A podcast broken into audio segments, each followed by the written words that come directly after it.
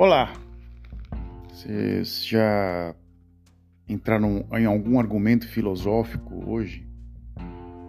Eu ainda não. Faz um bom tempo que eu não entro nesse tipo de, de argumentação. Assim. Eu, eu, eu uso esse podcast às vezes para comentar alguns pontos, mas às vezes eu não.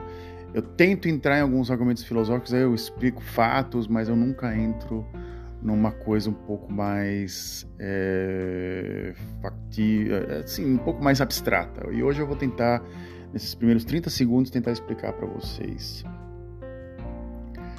É, eu me feri com meu próprio argumento. Olha só, o título do podcast de hoje. É, eu vou tentar explicar para vocês a situação e tentar explicar para vocês por que, que veio isso na minha cabeça. Antes de mais nada, olá, aqui o meu nome é Frederico Ilec, o podcast Delírio, já comecei logo de cara, né, um punch, né, já estou introduzindo. É, me deram uma recomendação para falar logo de cara das mídias sociais. A gente tem que falar logo de, no primeiro minuto, assim a pessoa vai lá e procura, né? Porque se você fala no, 20, no 25 ou 30 minuto, a pessoa não está mais prestando atenção. Então eu vou falar aqui que o meu, meu é, Instagram é ilec underscore delira underscore algo. Então, o, o, o, podcast também tem um Instagram. E esse Instagram tá lá, disponível para você. Se você escrever, vou estar tá lá. Olá, Frederico. Olá, Fred, tudo bem? Vamos delirar, ou coisa, sei lá. Coisa bem cringe. Isso foi meio cringe agora. Mas a gente vai tentar argumentar agora nessa linha de raciocínio. É, a faca ou o, o, o, naipe de espadas no, no, baralho de tarô é uma coisa até, até meio que junguiana, assim, bem interessante, aquela coisa, simbologia do tarô ou, do, ou do, do, do das cartas. É, eu, como gosto muito de ilustração, até dos meus rabiscos, assim, de vez em quando, alguns tarôs eu tinha uma coleção, eu tinha até parado, eu tinha três tipos de. Cada tarô tem um tipo de, de, de ilustração, de desenho. O de Marcelo, é o de né, é, de, de, da Fran, é o mais conhecido. O naipe de espadas é o que tem é, os desenhos mais cruéis, mais cruéis. E a espada ela simboliza o raciocínio e ela simboliza também os argumentos também você fala, suas ações mais racionais e também a consequência delas. Eu tenho um canivete suíço no meu bolso. Sim, eu ando pra, com ele para lá e para cá. Já é o terceiro que eu compro, porque toda vez eu, às vezes eu esqueço de tirar ele do meu chaveiro. Vou para o aeroporto, a pessoa pega, o senhor não pode ter isso no, no, no sua chave, está sempre no meu chaveiro esse, esse, esse canivete. Ele é uma belezinha. O primeiro que eu achei foi quando eu trabalhava na cidade de Valkenburg. Eu entrei num quarto e acho que a pessoa esqueceu o quarto. Eu sempre passava nessas lojas de, pesca, de caça e pesca, e eu olhava na vitrine e falei, cara, esses canivetes suíços no Brasil são caríssimos, puta que pariu. Eu queria ter um. Eu nunca tinha ficado curioso pelo preço dele. Nunca tinha, vi, via lá o preço, uma coisa ou outra. E depois eu fui descobrir que era que custava só 17 euros, e no Brasil custou um absurdo. 100, alguns o mais barato na época, né? Quando eu morava no Brasil, custava 125 até 150 reais. Acho que atualmente custa muito mais, eu não sei, não faço a mínima. Estou falando aqui preço de cabeça, não, não vi nada no Brasil. Eram canivetes caríssimos e de repente eu achei. E eu andava com aquilo no bolso. Era um canivete bem simples, só a lâmina e aquela um, e um e mais um, um três saca-rolha a lâmina e uma espécie de um de um de um é, uma coisa para abrir garrafa, que é muito prático. E a lâmina, que é de uma é de um aço que tu não imagina aquilo que, que isso corta. É, fui no aeroporto, uma vez eu fui para Itália e pegar esse canivete, comprei outro, esqueci de novo no bolso, me levaram esse canivete. Era um, aí eu de repente entrei numa loja de pesca, comprei mais um e esse ainda não perdi. Pronto, tá no meu canivete, tá, né? Um colega meu, vendo que eu usava isso no trabalho, às vezes você tem que abrir uns pacotes, eu tiro do bolso e ele tem uma, uma, uma ponta finíssima, finíssima, finíssima. Ele tem uma ponta é, meio que de dar medo, assim, não é um. É aquele canivetinho do MacGyver, sabe? Que você abre assim, que você vai lá e você abre. Ele via, ele até ligava carro com aquilo. Vocês lembram do MacGyver? Vocês são do meu, da minha época?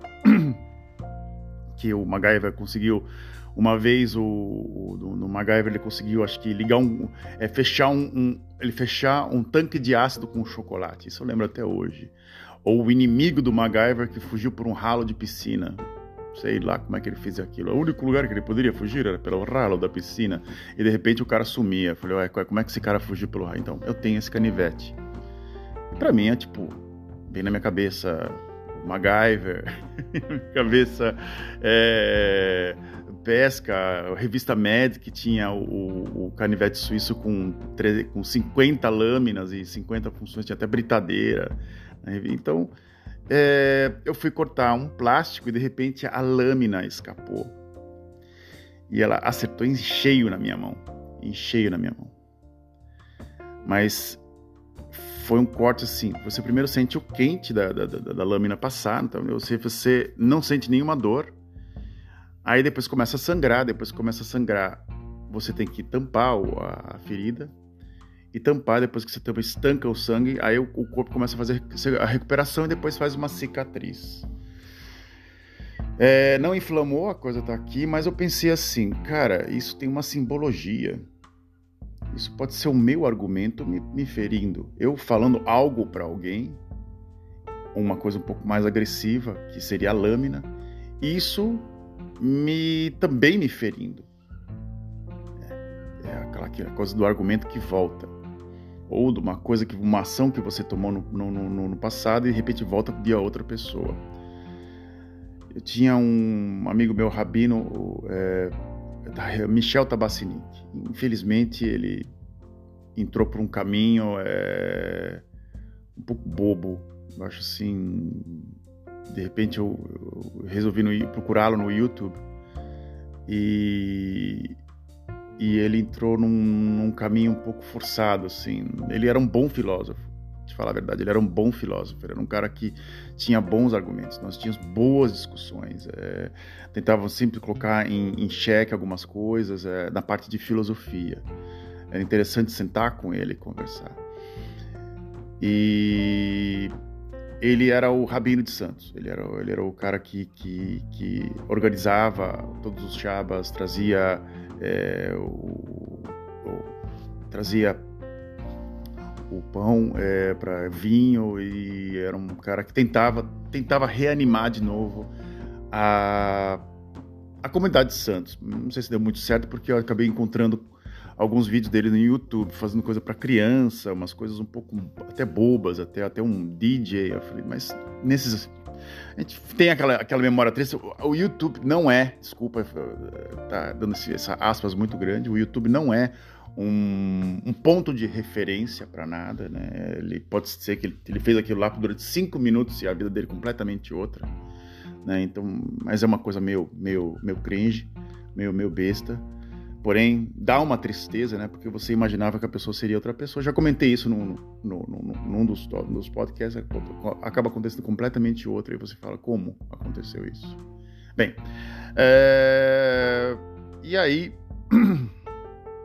o que aconteceu, né? É... Ele falou assim: quando você quer é, uma vingança de alguém, você não precisa vingar diretamente dela uma pessoa vai acabar fazendo isso que você quer, chama-se chama uma palavra chamada catarse. Né? Acaba acontecendo isso, acontece, aquilo que você queria acontecer não via por você, mas via outra pessoa. Então, deixa a coisa acontecer, deixa a coisa diluir, né? Deixa a coisa, deixa com que a pessoa não ela, ela vai te fazer mal, mas por um lado uma outra pessoa vai fazer vai acabar vindo, é um efeito bumerangue. Então, eu pensei assim, né, quando essa faca me feriu e depois eu fui de, de fazer os primeiros socorros, a primeira coisa que me veio na cabeça, na parte física, foi estancar a ferida, estancar o sangue, sozinho. Né? Então eu tive que caminhar até um, até um local, eu tive que pegar a bolsa de primeiros socorros, uma caixa de primeiros socorros, pegar uns, uns curativos, né? E fechar esse esse curativo para parar o sangue, senão ia sangrar demais e acabar virando uma coisa e acabar me trazendo um mal pior, né? Ou ficar aquela ferida aberta. Fechei o curativo. Às vezes eu tenho uma técnica meio, meio tosca, que é pegar a cola é, Super Bonder, ou aquela cola de, de, de rápido, e você passa em cima da ferida. É. Sabe quando você está colando alguma coisa, de repente cola teus dedos fica uma camada branca em cima? Então, se você acaba se cortando feio, né? Uh, uma das soluções um pouco mais instantâneas, porque isso no outro dia essa cola não vai ficar na tua pele, ela vai acabar descolando, né? Ela vai colar sua pele, vai dar uma, uma espécie de um ponto de plástico nela. Então, como eu não tinha super bonder, eu coloquei uma espécie de uma, uma, uma frita microporos e colei as duas pontas do curativo. Mas ficou isso na minha cabeça. Se isso fosse um argumento meu, se isso fosse uma coisa que voltou em mim, aonde acertaria em mim? Como eu faria o dito cujo curativo? Como eu falaria para mim mesmo? Eu mentiria para mim mesmo? Eu olharia para a verdade? Porque a verdade é o seguinte: eu estava olhando para o curativo, para a ferida, agora estou olhando para ela agora. Ela praticamente vai virar um, um, um L na minha mão, porque a pele, por um lado, ressecou, e aí vai nascendo outra pele e vai, vai criando uma cicatriz. E de acordo com você faz o ponto, a cicatriz ela fecha, e umas você não percebe, outras você percebe porque ficou um pouco aberto. Nesse caso, estancou o sangue, né? Tá até um pouco inchado, então um pouco inchado, mas vai ficar uma espécie de um L ou uma rampa de skate. Fala, sei lá, isso aqui é uma cicatriz tatuagem, não sei. Mas se isso fosse um argumento meu, como é que eu, eu, eu peguei, eu me autoferi? Eu acabei falando, puta, eu sou um lixo mesmo, cara. Como, como eu posso ser tão burro de fazer uma coisa dessa? Eu acho que isso acerta na tua autoestima. Ou também a tua autoestima acaba indo para caixa prego. É, você acaba olhando para aquela ferida, você acaba olhando para si mesmo e você acaba falando assim, cara, é, eu poderia fazer melhor. Eu, por que, que eu estou fazendo esse tipo de coisa? Como, como eu não estou sendo racional possível ou no, no momento? Por que, que eu estou me ferindo desse jeito? Olha só, eu estou olhando para isso aqui, olha só, o negócio é pequeno, mas poderia ser muito maior. Mas com vários dessas feridas, poxa, causa uma dor horrível, mas é uma só. Uma só eu consigo suportar, mas várias não. É, um, é uma coisa muito abstrata, filosófica. Eu não sei descrever para vocês assim o que seria a lâmina do teu argumento ferindo você mesmo. Uma, uma agressão a um amigo que no qual retorna e te fala uma coisa completamente absurda no qual você nunca imaginaria. Ou um amigo narcisista que você faz uma crítica nele, ele solta uma coisa praticamente se achando a pessoa mais foda da face da terra e você assim, peraí, esse cara não tá enxergando o que ele tá fazendo. Não é possível. Não é possível que uma pessoa pode ser tão estúpida. Porque vai ter. Tem, né? Porque tem, né? Tem gente bastante estúpida que no qual quando você faz uma, uma crítica a ela, ela acha que tá tão em cima da, da, das tamancas dela, tá tão, tão, tá tão potente que fala assim, não, você não me toca.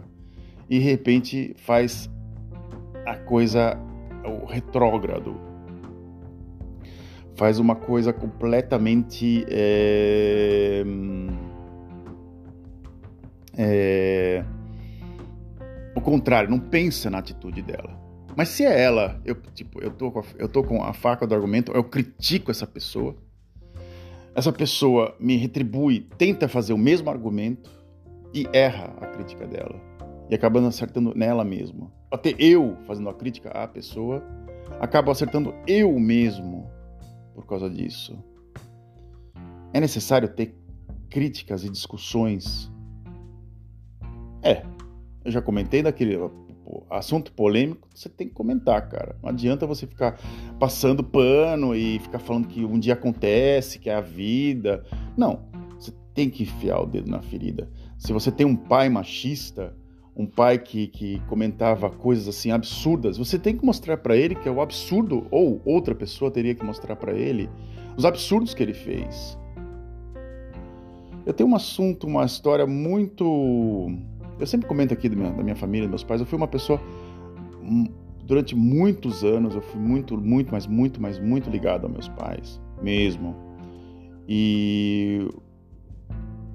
Eu, uma coisa que, que era assim, a gente vivia mais ou menos uma bolha entre nós mesmos, assim, até a gente sair de casa e perceber que meus pais tinham criado uma espécie de um de uma ilha em volta deles, que até hoje eles vivem numa ilha. Eles vivem numa, numa chácara, isolado entre eles dois só, e o mundo deles, da mídia social e da televisão, da Jovem Pan, da, da mídia social do Facebook, das coisas bolsonaristas de extrema direita e assim por diante. É, eu sempre tive um argumento, eu sempre tive uma, uma visão da minha família e de repente eu saí do, do, do, mundo que eles viviam e comecei a ler livros, comentar, conversar com outras pessoas e etc, etc. E você acaba comparando, claro. claro. É... Meu pai é uma pessoa que nunca chorou. Raramente. Eu vi ele chorar uma vez e foi de decepção de quando ele se mudou para o interior de São Paulo e não tinha absolutamente nenhuma chance em, em nenhum emprego. Ele trabalhou 25 anos na companhia Docas de Santos e de repente ele estava com um ego extremamente alto porque ele tinha trabalhado no, no, no, Porto de Santos junto ao desenvolvimento econômico e blá blá blá, botou na cabeça dele isso. E quando ele chegou no interior de São Paulo, ele era um Zé Ninguém. A gente percebia que não estava indo muito bem com ele. E meu pai sempre foi uma pessoa muito crítica, muito. com argumentos sempre na ponta da navalha. Uma pessoa muito pontiaguda, que sempre respondia de imediato, sempre era um, um toma lá da cá, como dizem no, no, no Brasil. E eu tinha 16, 17 anos de idade, a gente estava reformando uma casa, que era uma casa nossa de interi no interior, em, perto de São José do Rio Preto, uma cidade chamada Ipiguá. É um meio do nada, nem você consegue achar no Google, só tem uma praça e, e quatro, cinco ruas, deve ter crescido um pouco mais a cidade. O centro urbano era pequeno, era completamente, mas eu não vou entrar aqui em, em detalhes da parte é, de transporte coletivo, coisa do gênero. Era, um, era horrível, era horrível, era horrível. Para chegar lá demorava muito tempo. Era um meio do nada. E a gente estava reformando a casa, a reforma estava é, muito truncada.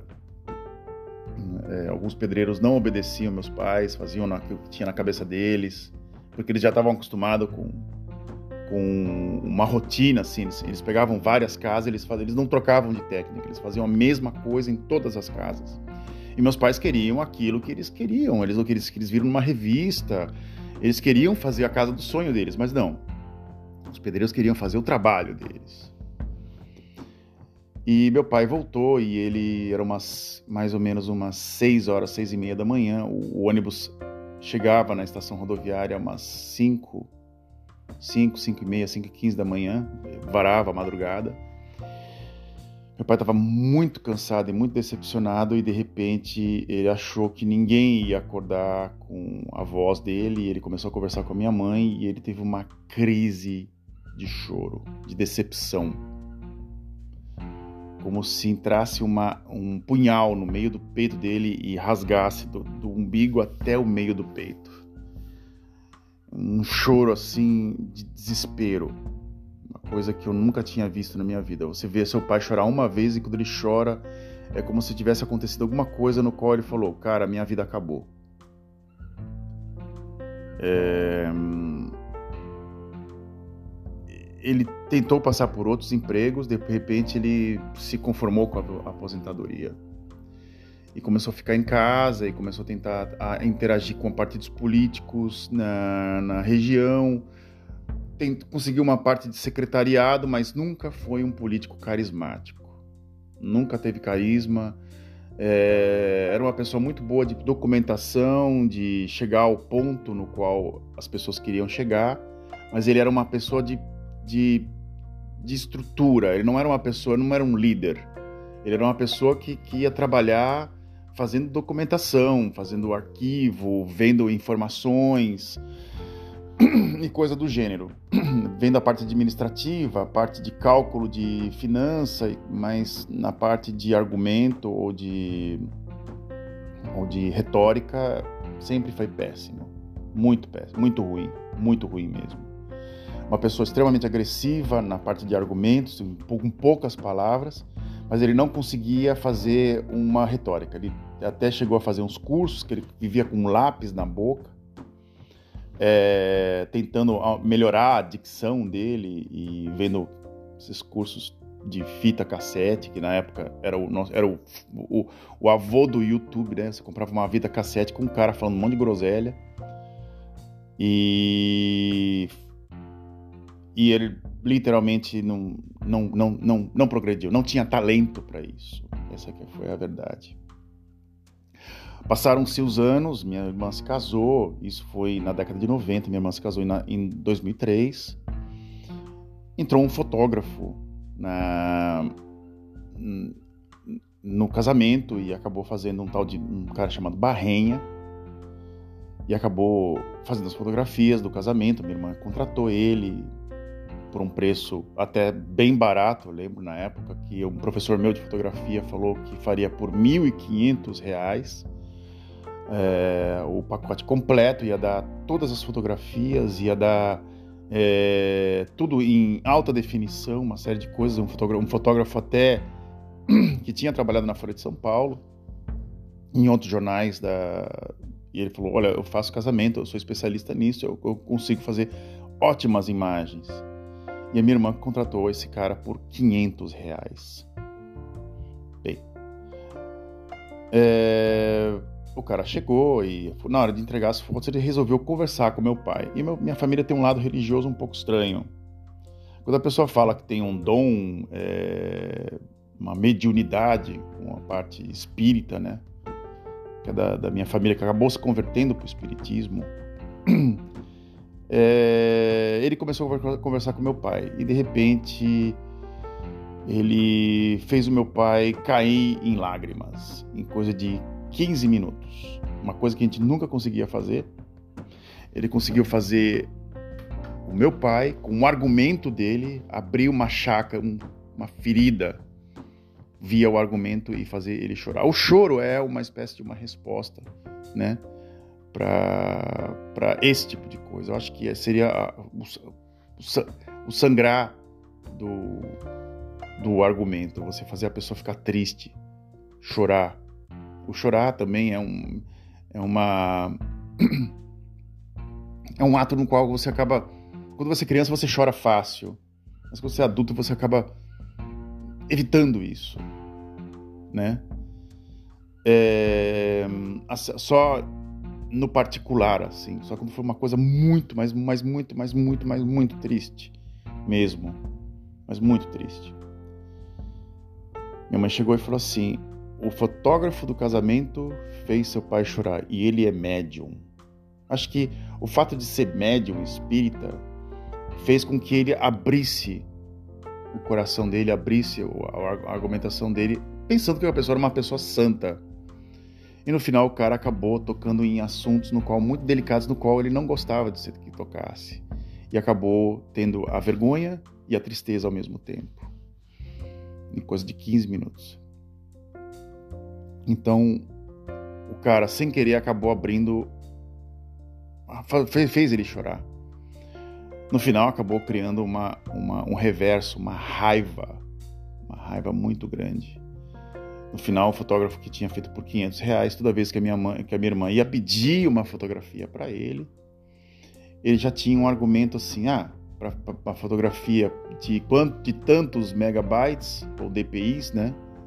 Que são, é, o, é o, o, o, a qualidade da fotografia, custa tanto, custava 50 reais ou mais. Ou seja, minha irmã queria mais 10 fotos, ele queria mais 500 reais. Minha irmã falou assim: peraí, 500 reais, você me deu um CD com fotografias pequenas, em baixa resolução, e se eu quero essas fotografias maiores, o senhor me cobra mais 50 reais, ou seja, os 1.500 reais já estava já tava incluído. Aí minha irmã falou assim, mas esse cara foi um belo de um picareta, né? Porque eles tentaram fazer tudo espírita. Na, na, então, a cerimônia foi uma cerimônia civil e o casamento religioso foi um casamento espírita, no qual um médium foi abençoar o, o casal. E o, e o fotógrafo também era médium. Uma coisa muito louca.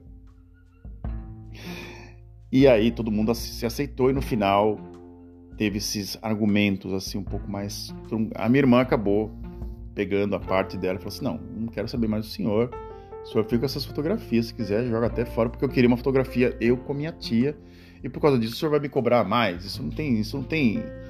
Isso não tem cabimento. Né? Porra, eu paguei para o senhor estar tá lá, mas o senhor me cobrou só a hora de estar tá lá e agora, se eu quero fazer fotografias a mais, se eu quero montar um álbum, eu tenho que pagar quase dois mil reais na época. Isso em 2004, que era grana.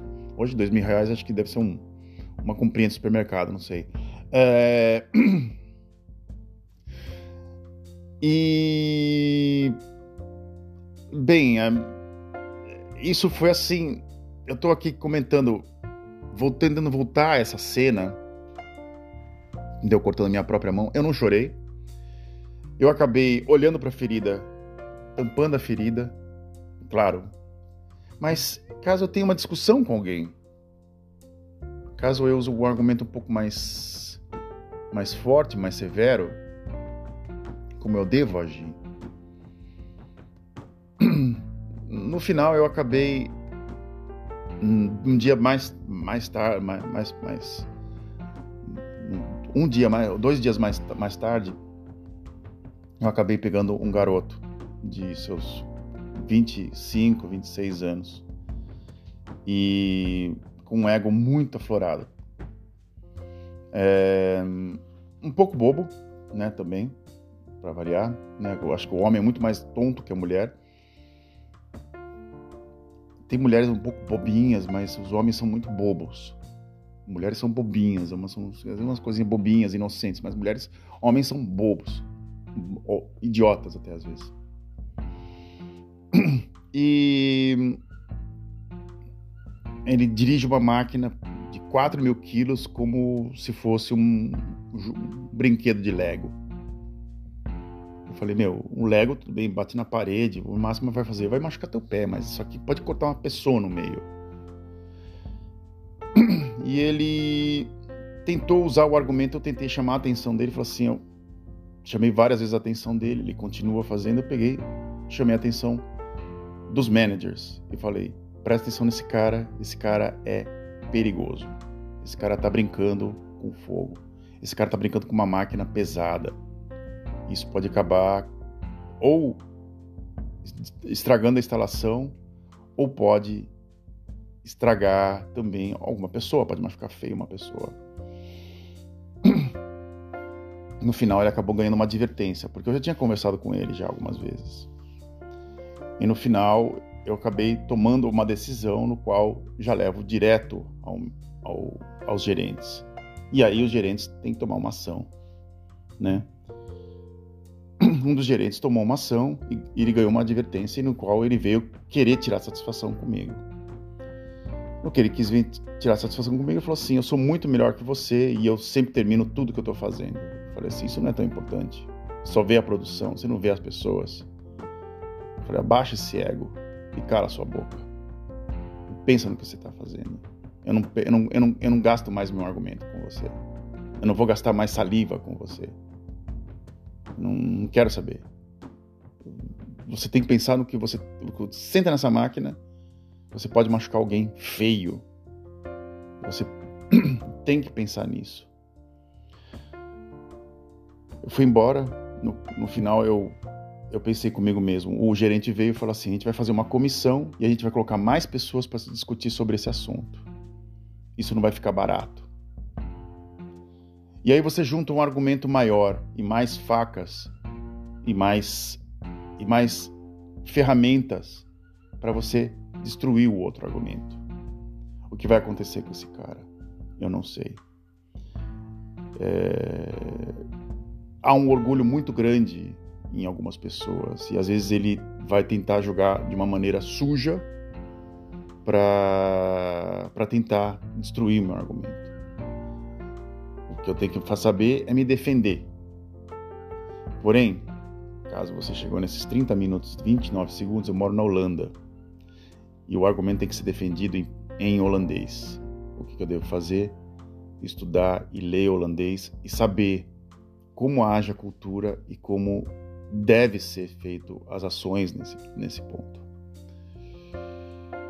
A Holanda, os holandeses, eles odeiam ser confrontados. Eles podem confrontar você, mas eles serem, eles se confrontar, um estrangeiro confrontar, confrontar eles, eles têm um ódio absoluto de pessoas que, que os confrontam. A tolerância aqui é muito grande, muito é enorme a tolerância.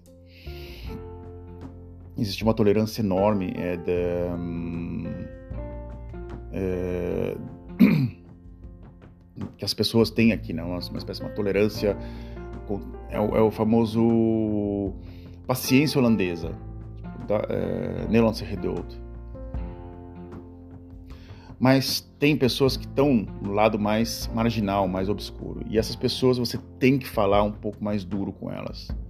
Porque elas vivem num mundo delas mesmo, de, de mundinho, de capital financeiro, no qual elas acham que elas são alguma coisa muito foda. E no final são Zé Ninguém. Só que você, quando tem um argumento na tua mão, que é a faca, você tem que saber aonde você vai furar essa pessoa. É como uma espécie de Muay Thai. Você tem que saber botar num ponto cirúrgico. Você não pode furar em milhares de lugares e não acertar o ponto central, né? E você acertar o ponto, ponto central é praticamente a hora que você abaixa o ego da pessoa e você coloca ela na parte igual. Esse cara tem 1,50m, um metro, quase 1,60m e poucos de altura. Ele pensa que é o Hércules, né? Eu tenho 2 metros, né? Então eu acabei usando a minha altura e chegando perto dele falando assim: escuta aqui, abaixa essa porra desse ego e fica na sua. Eu acabei usando minha altura e meu tom de voz que é muito alto e muito grave. E eu, quando fico bravo, tem gente que fica com muito medo. Então, eu acabei usando esse argumento: a fúria, a irracionalidade. A faca entrou e, e virou no estômago do cara. E o que vai acabar acontecendo comigo é que uma pessoa provavelmente no futuro pode usar o mesmo, mesmo tipo de ação comigo e eu vou ter que estar preparado para isso. É isso. Me estiquei demais hoje. Muitíssimo obrigado pela atenção de vocês. Me siga nas mídias sociais caso vocês queiram. Essas crônicas é, mais que diárias. Muito obrigado, obrigado pela vossa atenção.